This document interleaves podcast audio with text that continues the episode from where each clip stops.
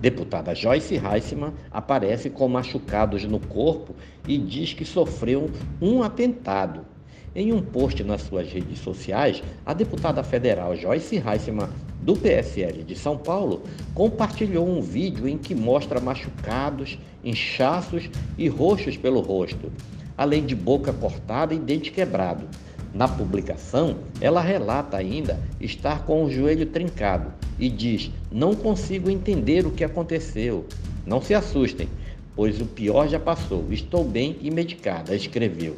A deputada acredita ter sofrido um atentado em sua casa, em Brasília, no último sábado. A, parlamentar narra as lesões. Isso aqui começou a ficar roxo porque eu tive um trauma na base do crânio, diz, mostrando um hematoma no olho. O maxilar, ela diz ter desinchado, mas ainda cheio de sangue por dentro do músculo. Já o corte no queixo precisou de cola cirúrgica. A boca sofreu cortes e fraturas de um dente e ela teve um joelho trincado.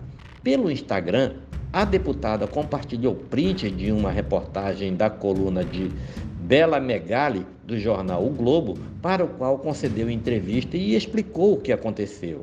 Joyce disse que sua última lembrança é de estar na cama assistindo a um episódio de série.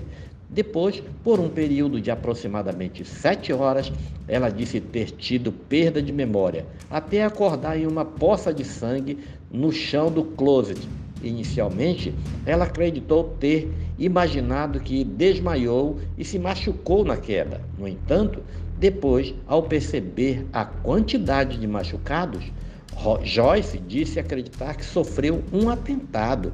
Por isso, a deputada entrou em contato com a Polícia Legislativa.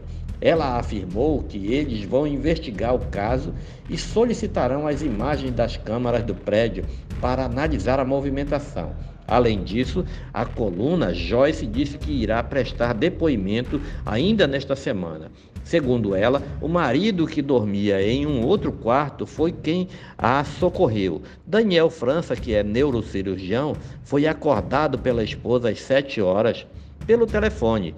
Ele mesmo fez os primeiros curativos e a medicou. Na terça-feira, é, ela procurou o dentista e fez exames no Hospital Sírio-Libanês em São Paulo. A parlamentar disse ainda que chamou um segurança particular de São Paulo, trocou todas as fechaduras da casa e tem planos de andar armada. Ela também afirmou ter narrado o ocorrido ao presidente da Câmara, Arthur Lira. Este é mais um podcast do site newsrondônia.com.